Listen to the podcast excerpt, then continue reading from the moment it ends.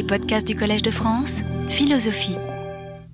Le point suivant, c'est en posant la question qu'est-ce que être vivant?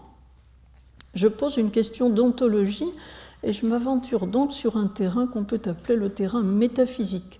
Ça, c'est risqué. Il y a un livre paru récemment chez Gallimard en folio, dont l'auteur est Frédéric Neff et qui s'intitule Qu'est-ce que la métaphysique? La métaphysique, dit Frédéric Neff, n'est pas morte. J'ai donc cherché dans ce livre quelques ressources et je développerai un petit peu tout à l'heure. Ce que nous avons vu la dernière fois, c'est que l'ancienne philosophie, la, tradition philosophique nous incline, quand nous faisons de la métaphysique, à chercher l'être stable derrière le flux superficiel des apparences. Les philosophes ont pris l'habitude traditionnellement de penser sous l'angle de l'éternité. Et dans la République de Platon, Socrate parle d'une conversion de l'âme, la conversion philosophique, je cite, qui l'arrache à ce qui devient et la tire vers ce qui est, qui arrache l'âme à ce qui devient et la tire vers ce qui est. Mais la nouvelle philosophie, si l'on peut dire, la philosophie du XXe siècle, a pris conscience d'une part de l'évolution des vivants, d'autre part de l'évolution de l'univers. Et on peut affirmer aujourd'hui, sans dire une chose abominable, que être, c'est devenir. Bergson nous conseille, à nous autres philosophes, de penser désormais sous l'angle de la durée, sub durationis. Il a répété cette formule plusieurs fois dans ses livres. Et la dernière fois, j'ai dit que être un vrai évolutionniste, ce n'est pas penser que les choses changent selon des lois éternelles du changement, mais c'est admettre l'éventualité que le changement soit plus profond que les lois, c'est-à-dire que les lois puissent changer aussi. Bergson a essayé de penser ça, c'est-à-dire Bergson a essayé d'être un vrai évolutionniste. L'ennui, c'est que on s'aventure là dans des zones de la métaphysique mal explorées. Le livre que je viens de citer, Qu'est-ce que la métaphysique? a un index très bien fait, et dans cet index, on ne trouve ni devenir, ni histoire, ni temps, ni durée, rien de ce qui peut suggérer que l'être devient. Et pourtant, si la métaphysique n'est pas morte, elle devrait en arriver à penser que être peut, euh, être, être devenir. Mais il semblerait que juste ici, la métaphysique soit restée principalement hors du temps, atemporelle on trouve quand même à l'index de cet ouvrage le mot possible. Ah, l'idée du possible, c'est l'idée de ce qui n'est pas encore réalisé, donc il y a une, ouverture vers la durée. Mais les possibles sont pensés dans cet ouvrage principalement sous la forme que les logiciens affectionnent, à savoir celle des mondes possibles, les mondes possibles de Leibniz et de, des logiques modales plus récentes. Or, nous avons dit la dernière fois que le vivant est évidemment un être en devenir, et ce que nous allons explorer aujourd'hui, c'est cette ouverture que cela donne d'un être en devenir. Il y a une histoire, une histoire se raconte, une histoire est dans la succession chronologique, et la biologie de l'évolution est une science historique qui s'efforce de restituer. Je vous, ai, apporté ici une image reconstituée d'un de nos ancêtres. Vous la voyez un petit peu? C'est Toumaï, euh, trouvé au Tchad. On parle beaucoup du Tchad ces temps-ci. Euh, la biologie de l'évolution est une science historique avec ses techniques ancillaires, comme toutes les sciences historiques, c'est-à-dire que cette biologie de l'évolution s'appuie sur des techniques de datation des couches géologiques pour fixer la chronologie, des techniques de recherche, de fouilles, de recherche de traces fossiles, d'exploration de ce qu'on appelle les archives de la vie, elle s'appuie aussi sur des techniques génétiques maintenant, la comparaison des génomes. Mais l'objectif, c'est de reconstituer l'aventure de la vie sur la Terre, d'exposer comment ça s'est passé. Mais on se heurte tout de suite, lorsqu'on entre dans cette exploration, au problème des sciences historiques on a souvent dit que les sciences historiques ne sont pas des sciences. Et pour le cas des sciences de la vie, le problème est posé, l'un des aspects du problème est posé dès que Darwin affirme que derrière la classification, qu'on croyait fondée sur la ressemblance, se cache une généalogie qui est fondée sur des liens de parenté. Je vous ai donné en illustration à cette introduction un passage du livre L'origine des espèces, traduit en français par euh, Barbier en 1896. Vous voyez qu'il a fallu un certain temps pour que l'une des éditions officielles de l'origine des espèces paraisse en France. Et Darwin écrit je crois que le lien que nous révèlent partiellement nos classifications, lien déguisé comme il l'est par divers degrés de modification, n'est autre que la communauté de descendance, la seule cause connue de similitude des êtres organisés. la classification, on croit qu'elles se font sur des ressemblances, et les ressemblances sont dues à des liens de parenté. C'est un postulat je continue la lecture, toute classification vraie est donc généalogique. La communauté de descendance, dit Darwin toujours, est le lien caché que les naturalistes ont, sans en avoir conscience, toujours recherché.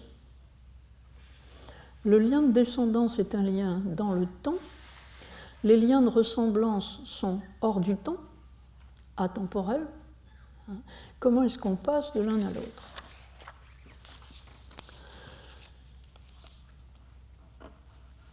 Je commence par une, c'est mon premier point, par une très brève exploration historique. Je veux dire que au moment où la théorie de l'évolution est en train de s'échafauder dans la première moitié du XIXe siècle, Beaucoup de scientifiques et de philosophes des sciences, et Darwin lui-même, réfléchissent à ce que peut être et ce que doit être une science historique. Et ils s'élaborent une sorte de modèle des sciences historiques. Puis, ce modèle historique des sciences, à partir de la seconde moitié du XIXe siècle et surtout au début du XXe siècle et jusque dans les années 1960, ce modèle historique des sciences est marginalisé au profit d'un modèle nomologique, puisqu'on se dit alors qu'une vraie science énonce des lois universelles de la nature. Des lois universelles sont entendues plus ou moins explicitement comme des lois éternelles, qui ne changent pas. Et les historiens se retrouvent dans les facs de lettres et non dans les facs de sciences. Le modèle historique de la science ne réapparaît que dans la seconde moitié du XXe siècle, avec la montée en puissance des sciences de la vie et avec la montée de l'astrophysique, qui, elle, impose une prise de conscience de l'historicité aussi de la physique. Enfin, avec la montée en puissance, mais elles étaient déjà nées bien avant, des sciences de la Terre et du climat. Mon premier point s'intitule donc Les sciences historiques sont-elles des sciences?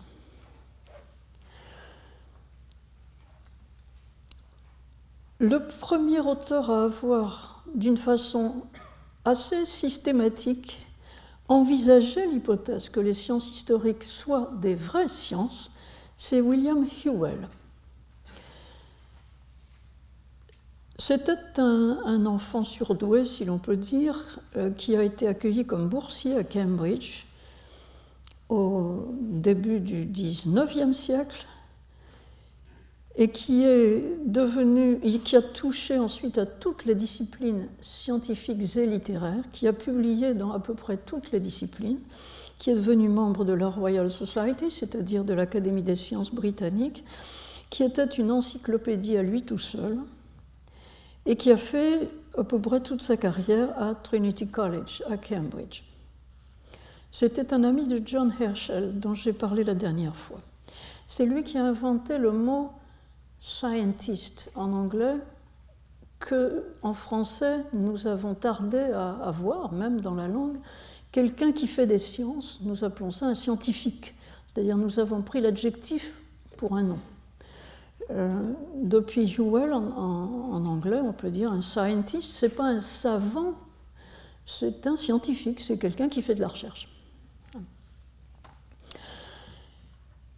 200 ans après la grande instauration de Francis Bacon, dont à laquelle j'avais fait allusion la dernière fois, Hewell fait le point sur l'avancement des sciences. Et il faut dire que dans les deux siècles qui le séparent de Francis Bacon, cet avancement des sciences est extraordinaire. Euh, Hewell est aussi un collègue et ami de Faraday, par exemple. Euh, Hewell a présidé l'Association britannique pour l'avancement des sciences, aussi, entre autres.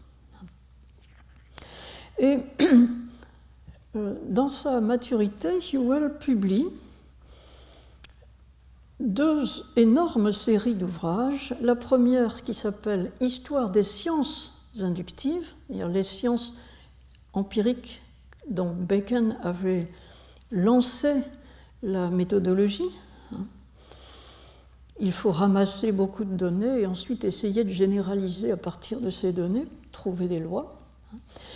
Donc, Hewell publie une histoire des sciences inductives et peu après, en 1840, une philosophie des sciences inductives qui aura plusieurs éditions. Dans le livre 10 de la philosophie des sciences inductives, on trouve une analyse approfondie de ce que sont ou devraient être les sciences qu'il n'appelle pas sciences historiques, bien qu'il parle d'histoire dans ce livre-là, mais qu'il appelle les sciences palétiologiques. Palétiologiques, le mot est sur vos documents. Et il mentionne comme exemples principaux de ces disciplines scientifiques la géologie, la philologie et l'archéologie, c'est-à-dire l'histoire de la Terre. Actuellement, on dit les sciences de la Terre, en dissimulant le fait que c'est des sciences historiques, en grande partie. Euh, les sciences des langues, mais sous leur aspect diachronique, c'est-à-dire euh, l'évolution des langues au cours du temps. Et par archéologie, euh, on entend là l'étude des styles artistiques et de leur évolution au cours du temps. L'analyse de Hewell, dont je vous ai donné un tout petit extrait ici en anglais, c'est que dans ces sciences, on explique ce qu'on observe présentement en remontant dans le temps pour trouver les antécédents historiques de ce qu'on observe aujourd'hui, et on redescend le temps en suivant la série causale qui a mené à l'événement présent. Par exemple, dans les sciences de la Terre, on cherche l'origine causale d'un tremblement de terre, ou on cherche ce qui fait que le climat d'une région a changé, ou on cherche si éventuellement les modifications du climat pendant une longue période ont entraîné actuellement des modifications des animaux et des plantes. Tout ça est dans l'extrait que je vous ai donné dans le document.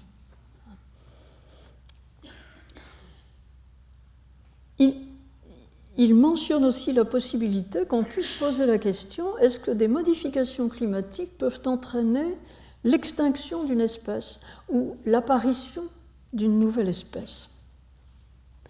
Bien sûr, Hewell admet que ces reconstructions de lignées causales, en somme de généalogie causale, ces reconstructions sont hypothétiques. Euh, en effet, souvent les événements qu'on cherche à expliquer ne se sont produits qu'une seule fois, ils n'ont pas d'analogue ou pas d'analogue véritable, le tsunami, par exemple, il y a quelques années, est un événement unique. Hein. Alors, bien sûr, on peut jouer sur des analogies, mais lorsqu'il s'agit de généraliser, on a beaucoup de difficultés. Les explications sont donc toujours entre l'intuition d'un lien causal et la conviction qu'il y a causalité parce qu'on a d'autres exemples semblables. Hewell va même jusqu'à poser la question si on remontait jusqu'à l'origine première du monde vivant, par exemple, hein, quel rapport y aurait-il entre l'histoire qu'on raconterait de la vie sur la Terre et le récit sacré qu'on trouve dans les, textes sacrés. Sa réponse à cette question est celle d'un bon, chrétien. Hein.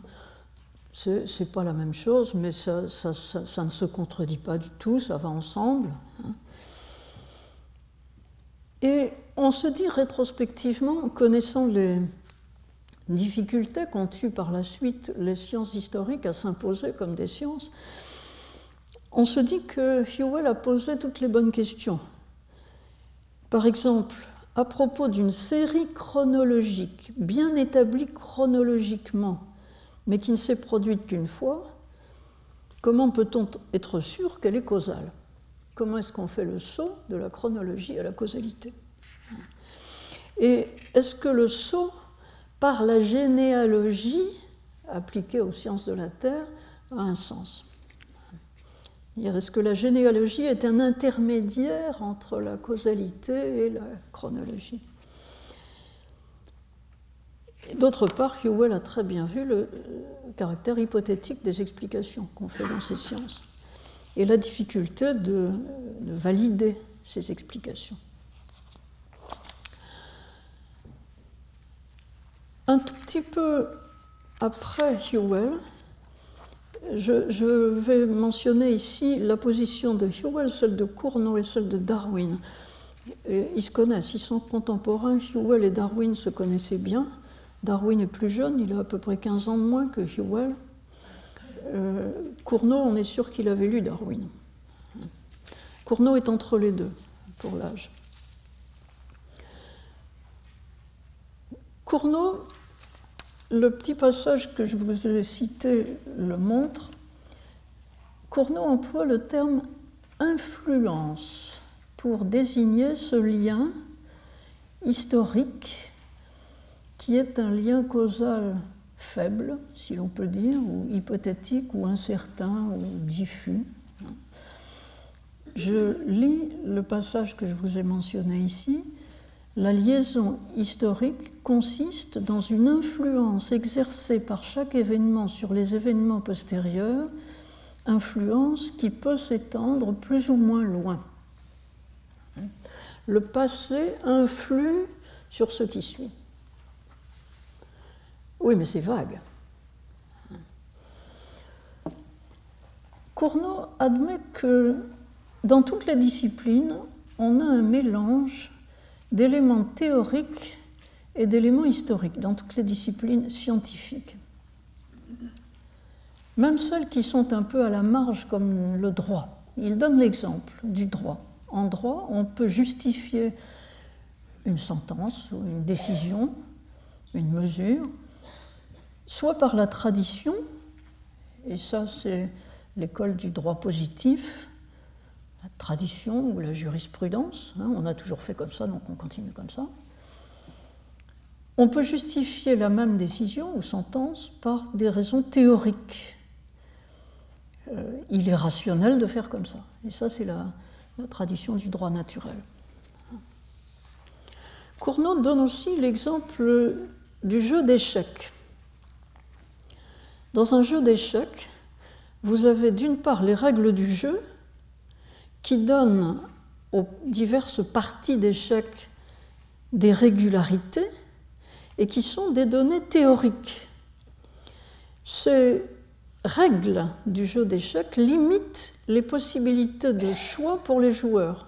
Un joueur ne peut pas faire n'importe quel mouvement dans le jeu d'échecs, il est limité dans ses choix par les règles. En même temps, l'histoire d'une partie n'est pas entièrement explicable par les règles. L'histoire d'une partie, c'est une donnée historique qui est faite des choix successifs des joueurs, et ces choix successifs ne sont nullement déductibles des règles du jeu. Il y a donc dans le jeu d'échecs, et c'est un très joli modèle pour les sciences historiques, un mélange de régularités qui permettent de prédire certaines choses, au moins d'une façon négative, et de, de, caractère fortuit. Il y a des coups qu'on n'attendait pas. Est-ce qu'on peut appliquer cela aux sciences de la Terre ou aux sciences de la vie sur la Terre? Cournot l'envisage. Il nous dit que dans les sciences de la Terre ou dans les sciences de l'histoire de la vie sur la Terre, il y a un cadre théorique. Par exemple, il fallait attendre que la Terre soit formée pour que la vie puisse y naître. Hein, et Cournot pensait qu'il y avait une origine de la formation de la Terre. Et une fois que la Terre est formée, ça, ça pose des conditions à une éventuelle apparition de la vie. La vie doit apparaître dans les conditions où la Terre se trouve. Donc ça, c'est un cadre La difficulté, pour, malgré l'existence de ce cadre qui limite les possibilités, la difficulté pour réfléchir à, la manière dont la vie a, pu s'installer sur la Terre, par exemple, c'est que, nous dit Cournot, le passé est plus difficile à connaître que l'avenir, contrairement à ce qu'on croit. Bergson, Bergson, plus tard, dira que le présent est gros du passé, c'est-à-dire qu'il y a accumulation dans le présent de toute la richesse du passé. Ça, c'est l'intuition bergsonienne, qui n'est pas une intuition pour tout le monde. Hein. L'intuition de Cournot est à l'opposé de cela. L'intuition de Cournot, c'est que le présent ne garde du passé que de faibles traces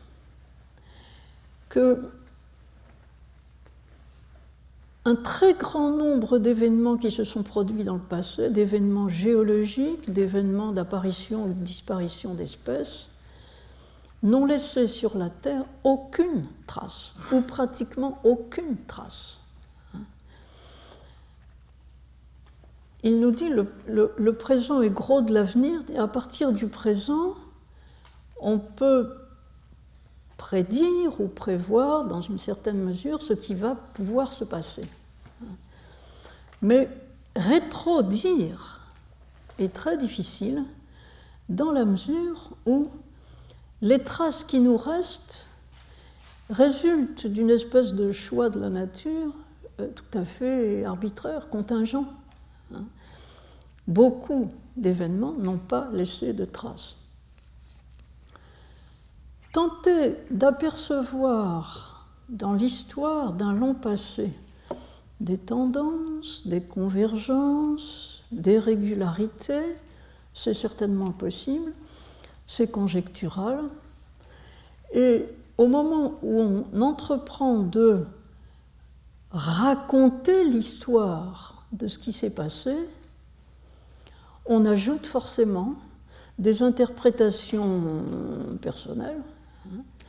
Et l'avis de Cournot, absolument net, c'est que la narration historique est un art et pas une science. Il n'y a pas de science de la narration historique. C'est-à-dire qu'on peut toujours contester l'objectivité d'un récit historique. J'ai trouvé intéressant dans le passage de Darwin que je mentionne dans le document, le fait que Darwin mette en parallèle l'histoire de l'évolution des vivants et l'histoire des langues, c'est-à-dire ce que nous appelons aujourd'hui la linguistique, mais dans sa dimension diachronique. Je lis le passage de Darwin. Prenons un exemple tiré des diverses langues humaines si nous possédions l'arbre généalogique complet de l'humanité, un arrangement généalogique des races humaines présenterait la meilleure classification des diverses langues parlées actuellement dans le monde entier. Autrement dit, si nous avions, nous ne l'avons pas pour l'instant, mais si nous avions l'arbre généalogique de toute notre espèce, nous pourrions calquer dessus l'arbre généalogique des langues et ça nous donnerait la meilleure classification possible des langues. Parce que cela nous révélerait pour chaque langue sa filiation, hein, comment elle est arrivée, et son origine, de quelle langue elle provient. Par ces exemples que je viens de vous donner, on peut conclure que dans la première moitié du XIXe siècle, on, se fait une certaine idée de ce que les sciences historiques peuvent faire. Ce modèle des sciences historiques, comme je l'ai annoncé tout à l'heure, est dans la suite marginalisé, et cette marginalisation est très visible dans un des sommets de l'exposé de l'épistémologie orthodoxe euh, de la première moitié du XXe siècle, qui est le manuel de Nagel, Ernst Nagel, dans lequel beaucoup de spécialistes de philosophie des sciences ont fait leur classe, hein, dans lequel ils ont appris la philosophie des sciences. Ce manuel relègue l'étude des sciences historiques à son dernier chapitre, un dernier chapitre dans lequel, d'une façon visiblement un peu embarrassée, l'auteur met en évidence les problèmes de ce qu'il appelle la logique de l'enquête historique. Il euh, considère que, bien qu'il ne soit pas absolument impossible de trouver des lois générales en histoire, encore que, hein, euh, les historiens habituellement se dispensent de chercher ces lois générales. Ils laissent aux autres sciences le soin de dégager des lois, ils laissent aux sociologues ou ils aux psychologues le soin de dégager des lois générales. Et les explications données par les historiens sont souvent, à son avis, faibles. Et la source de cette faiblesse, c'est que le passé n'est pas répétable par définition, et que, aux yeux de quelqu'un qui est attaché au modèle de la loi de couverture, c'est-à-dire de la loi générale qui justifie une explication particulière, il n'y a de science que de ce qui est répétable. La domination de ce modèle de la loi de couverture empêche pendant des années une prise en compte sérieuse des sciences historiques qui apparaissent comme des sous-sciences reléguées dans des zones d'ombre. Et le retour des sciences historiques n'est officiel que, à mon avis, dans le dernier tiers du XXe siècle, par exemple, dans l'ouvrage monumental de Alistair Crombie, que je vous cite ici, Les styles de pensée scientifique dans la tradition européenne, dans cet ouvrage, la dérivation historique apparaît comme un style de pensée scientifique et un style auquel est consacré un énorme chapitre dans lequel Crombie montre que ce modèle remonte à l'Antiquité et que les anciens avaient conscience d'une opposition entre une cosmogonie, c'est-à-dire une histoire de la manière dont le monde s'est formé, qui serait naturelle, une cosmogonie qui recourrait à des explications naturelles.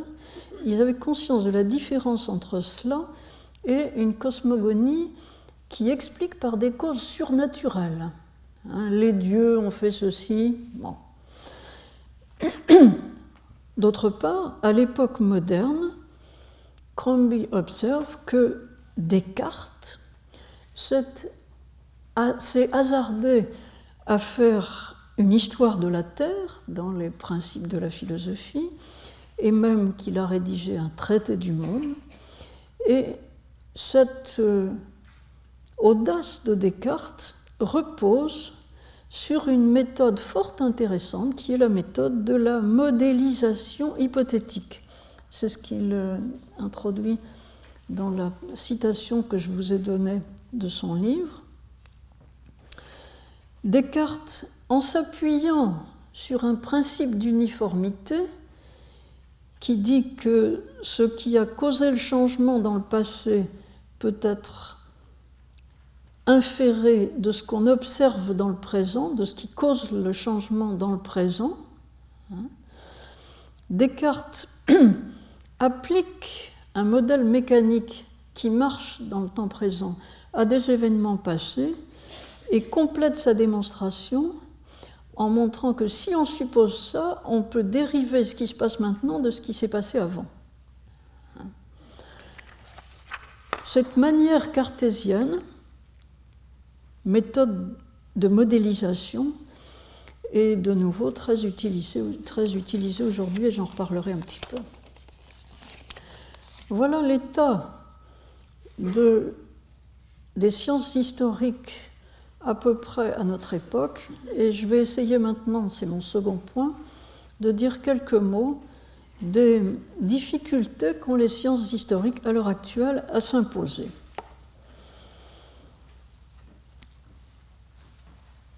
il existe un comité international des sciences historiques, international et institutionnalisé, qui a été fondé en 1926 à Genève et qui aura son 21e congrès à Amsterdam en 2010. Un de mes collègues, Roger Chartier, j'ai découvert ça hier, euh, est au bureau de ce comité international. Le dernier congrès de, cette euh, organisation internationale non gouvernementale, le dernier congrès était à Sydney en 2005. Néanmoins, lorsqu'on regarde le programme de cette organisation internationale, on se rend compte qu'elle ne concerne que les historiens de l'histoire humaine, avec un petit effort qu'ils ont fait récemment pour y ajouter un peu de préhistoire humaine, un tout petit peu. Mais ils n'ont apparemment pas de contact avec les données de la paléontologie humaine ou avec les gens qui font de la paléontologie humaine. Les historiens de la vie se trouvent actuellement dans des départements de zoologie en général. Hein. Les historiens de l'univers se trouvent dans des départements de physique, mais pas sous le titre Histoire d'eux. Et les historiens des sciences se trouve dans les départements de philosophie, souvent. Et il n'y a pas de fédération de ces différents types d'historiens, euh, pas plus qu'avec les historiens des sciences de la Terre. Il n'y a pas de réflexion commune internationale, semble-t-il, j'en ai pas trouvé, sur ce qu'il y a de commun à l'ensemble de ces sciences. Par ailleurs, le statut des, historiens du monde vivant est, est, actuellement assez précarisé par le fait qu'aux États-Unis, il se trouve dans la ligne de tir des chrétiens fondamentalistes qui leur opposent le récit biblique. C'est aussi un souci pour mon collègue au Collège de France, ici, Armand Riclès, qui nous disait que l'atlas de la création d'inspiration créationniste euh, qui nous vient en Europe de Turquie, qui est fabriqué en Turquie, a été répandu largement dans les écoles et les universités en Europe, dans toute l'Europe. Hein. Par ailleurs, ces difficultés à asseoir une discipline comme scientifique sont augmentées par une incertitude théorique. Je vous mentionne un texte d'Armand Riclès qui n'est pas encore publié mais qui va paraître dans une revue intitulée Actes de savoir. Ce texte s'intitule L'évolution, nouveau récit de création ou synthèse de toute la biologie dans ce texte, euh, explique, et il l'explique souvent quand il parle, que une vraie démonstration de lien causal ne peut être qu'une démonstration expérimentale, c'est-à-dire ne peut se faire que dans le présent. Il faut pouvoir répéter la même séquence plusieurs fois pour s'assurer que le lien est causal. On le prouve d'ailleurs d'une façon indirecte en réfutant l'hypothèse d'absence de lien. Ces démonstrations sont fréquentes en médecine quand on veut montrer, par exemple, l'efficacité d'un médicament. Dans les sciences historiques, on a seulement des succès d'années de démonstrations causales on a un argument logique. Si l'événement B est venu après l'événement A, il ne peut pas en être la cause. Bon, c'est un cadre. On a, nous dit Riclas, des preuves par accumulation. On a observé un grand nombre de traces analogues, de séquences analogues. On a des présomptions. Et on a une convergence des, présomptions. L'idée était déjà dans Hewell qu'il pouvait y avoir une conciliance, c'est le mot employé par Hewell et repris par Rickless d'ailleurs. Conciliance veut dire convergence. Hein. Vous avez plusieurs présomptions de choses en devine, il doit y avoir là. Ah oui, mais c'est confirmé pas. Hein. et ça va vers la même conclusion. Euh, on a la possibilité d'établir des scénarios, méthode à la Descartes, si j'ose dire. Hein. Mais l'évidence étant toujours fragmentaire en ce qui concerne le passé, ne permet pas la structuration d'un récit continu. Et donc, Riclas en vient à se demander avec un certain scepticisme si on ne devrait pas abandonner la méthode, l'ambition de donner un récit de l'histoire de la vie sur la Terre, et il pose la question, qu'est-ce qu'il y a de plus dans un récit que dans une chronologie? Il y a des interprétations. Le plus est-il fiable scientifiquement?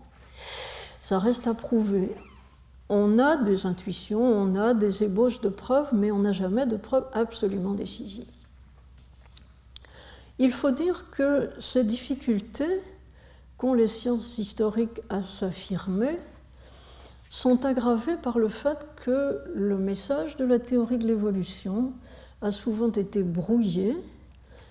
En effet, en dépit des efforts au milieu du XXe siècle pour reformuler la théorie de l'évolution, en tenant compte à la fois des apports de la génétique et des apports de la biologie des populations, c'est-à-dire en tenant compte de toute la biologie, la biologie des organismes et la biologie des groupes, il est resté une certaine confusion conceptuelle, par exemple sur le point de savoir quelle est au juste la cible de la sélection naturelle. Si le mécanisme de l'évolution, comme le croit Darwin et comme beaucoup le croient maintenant, si le mécanisme de l'évolution c'est la sélection naturelle, qu'est-ce qui est sélectionné?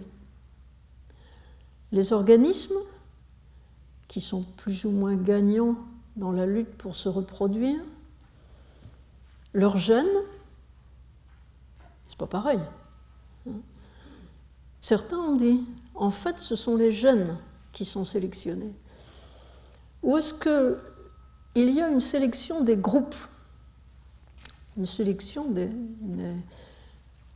des espèces ou des sous-espèces? Peut-être les trois. Ernst Mayr a essayé de donner une synthèse de tout ça d'une façon très prudente et très conciliante. Mais pour le lecteur qui essaye de s'informer en lisant un auteur, puis un autre, puis un troisième, puis un quatrième, c'est pas clair. Il s'ajoute à ça les controverses taxonomiques. Et j'arrive à mon troisième point. Mon troisième point s'intitule Une thèse ontologique hérétique. Le point est le suivant. Le dilemme des classifications, je le résume en quelques mots alors que ça mériterait un long développement. Le dilemme des classifications est que si vous classez sur des critères de ressemblance, par exemple,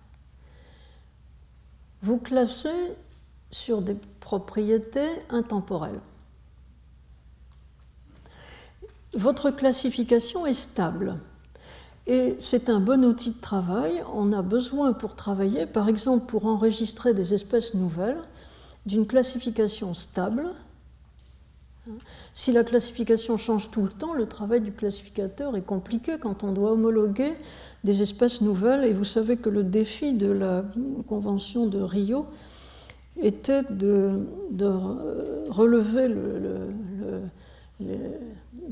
compenser le handicap taxinomique qui fait que la, majorité des espèces vivantes restent inconnues et non nommées. Hein. Et on estime qu'actuellement, l'inventaire des espèces s'enrichit d'à peu près 15 000 espèces par an. Hein. C'est un travail considérable, admirable. Hein.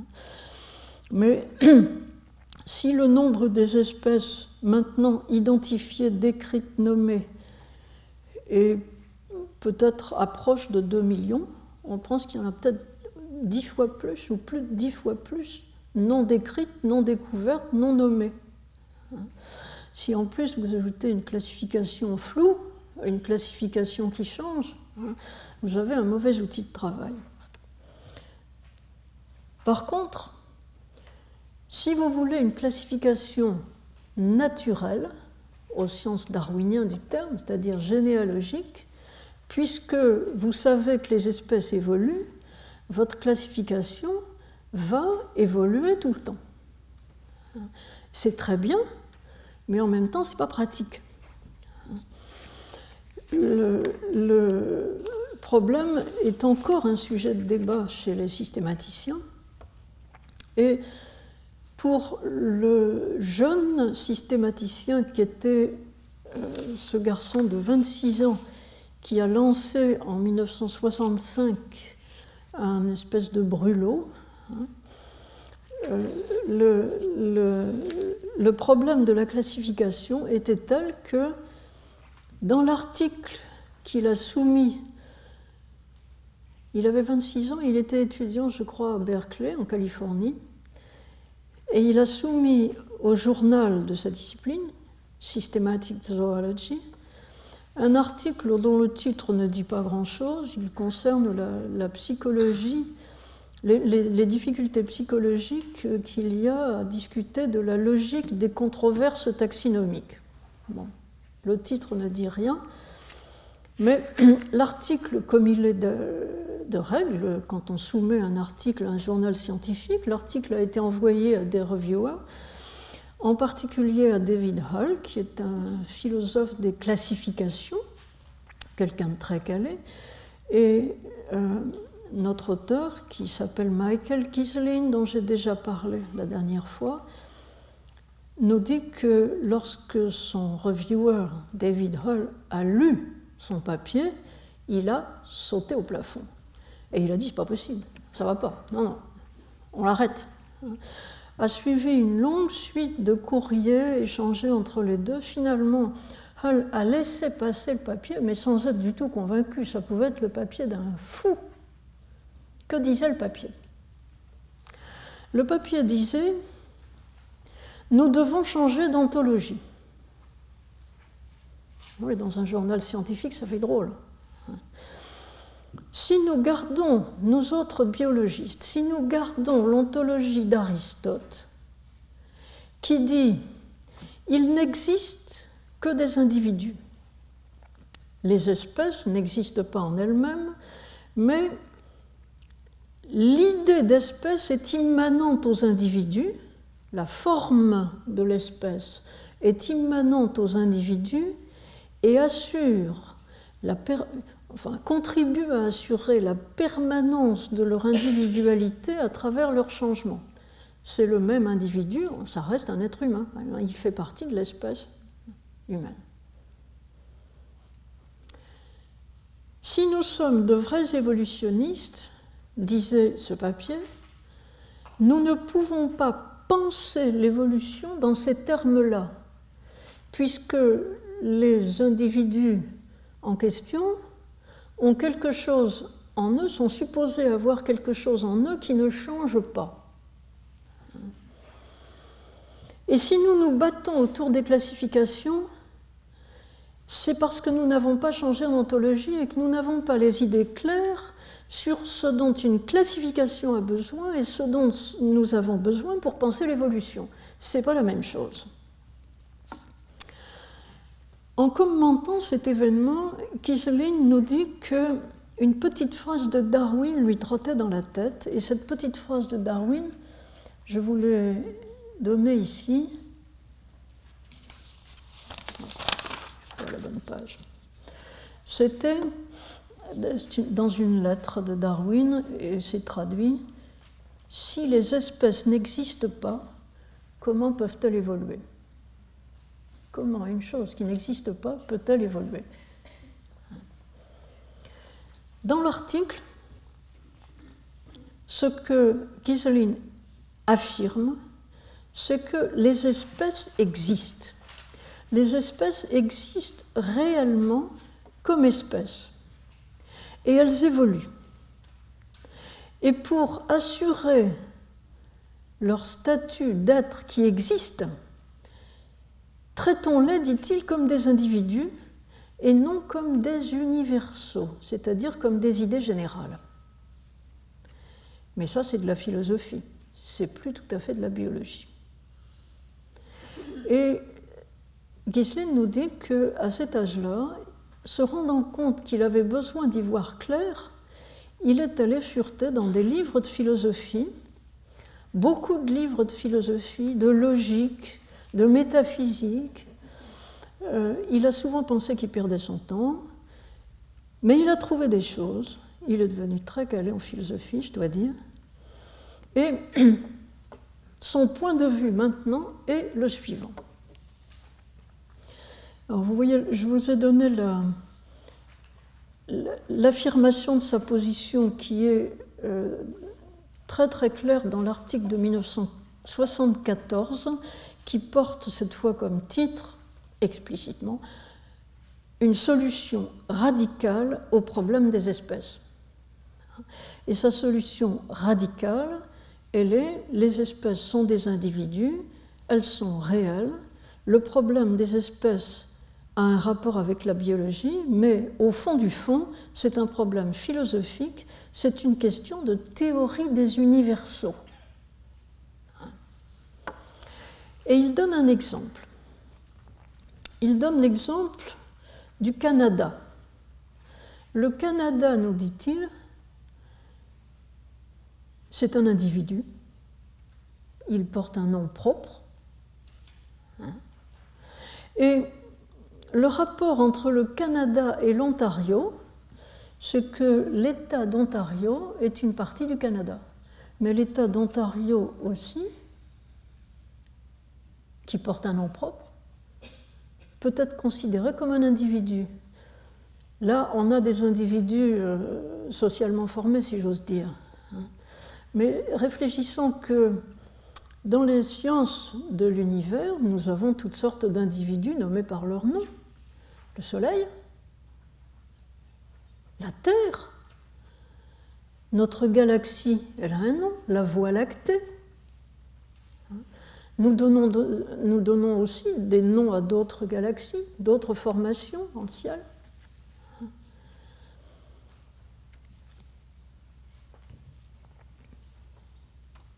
Lorsque. Alors, ça c'est pour vous donner l'idée du, de la manière dont le raisonnement de Gislin s'envole. Il faut maintenant introduire la distinction qu'il essaye de rendre la plus claire possible entre les classes de la classification et les individus qui ont des parties qui sont aussi des individus.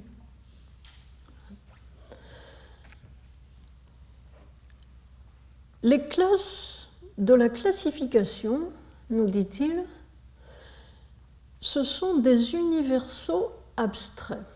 C'est-à-dire, on peut faire une quand on fait une classification sur des critères, on dit par exemple, on va diviser, on a ici un ensemble d'individus, on va prendre le critère du sexe et on aura les hommes, les femmes. On peut diviser autrement. Euh, où on peut rediviser. On peut diviser par tranche d'âge, les seniors, les juniors. C'est arbitraire, mais on peut. On peut subdiviser parmi ceux du sexe masculin, on aura les barbus, les non-barbus, par exemple. Ce sont des critères de classification qui donnent lieu à la définition de groupes qui peuvent s'emboîter les uns dans les autres, qui peuvent avoir des rapports les uns avec les autres. Hein. Mais ce sont des critères qui sont abstraits, hein, c'est-à-dire qui qui n'existent pas dans la réalité, je veux dire comme critères.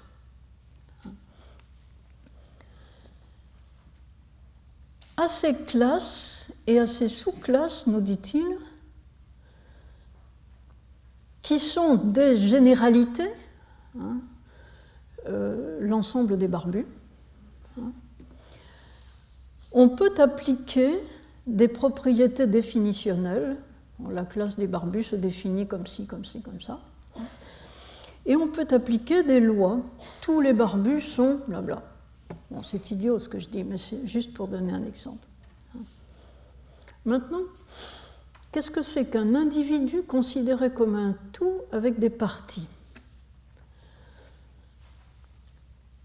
On considérera qu'un être est un individu si c'est un tout non réductible à la juxtaposition de ses parties. Ce tout existe concrètement, il, est, réel. Et il a une relative autonomie ontologique. Et ce tout qui est réel, comme le Canada, comme une nation particulière, il nous dit l'État-nation, c'est un concept. Mais le Canada, comme État-nation, c'est un être particulier qui est réel, qui est un tout avec des parties qui sont liées entre elles par des liens politiques. Et c'est ça qui fait la cohérence du tout. Un tout doit avoir une cohérence qui lui et en même temps des frontières et une certaine autonomie ontologique. Et nous dit-il, pour un individu ainsi défini comme un tout, il n'y a pas de loi générale. On ne peut pas dire tous les Canada, blablabla. Non, il n'y a pas de loi comme ça. Et il n'y a pas non plus de propriété définitionnelle. Un individu défini de cette façon, la seule manière de le définir, c'est de le montrer. La thèse défendue par ce jeune homme, qu'il était à l'époque, Gislin, c'est que pour un spécialiste de l'évolution, il n'y a pas d'autre choix que de considérer les espèces vivantes comme des individus, c'est-à-dire comme des tout, qui ont des parties qui sont les organismes que nous sommes. L'organisme vivant est en lui-même un tout, c'est-à-dire un autre individu, qui est une partie de l'espèce à laquelle il appartient, mais qui en même temps est composé de parties. Nous sommes composés d'organes, lesquels sont composés de cellules, et à nouveau, la cellule vivante peut être considérée comme un tout qui a une certaine autonomie, qui est composée de parties, mais qui sont liées entre elles, il y a une cohésion entre elles. Et donc nous avons là un autre niveau d'individualité, au pluriel, les cellules, mais les cellules elles-mêmes, elles sont formées de molécules. Retrouvez tous les podcasts du Collège de France sur www.collège-de-france.fr.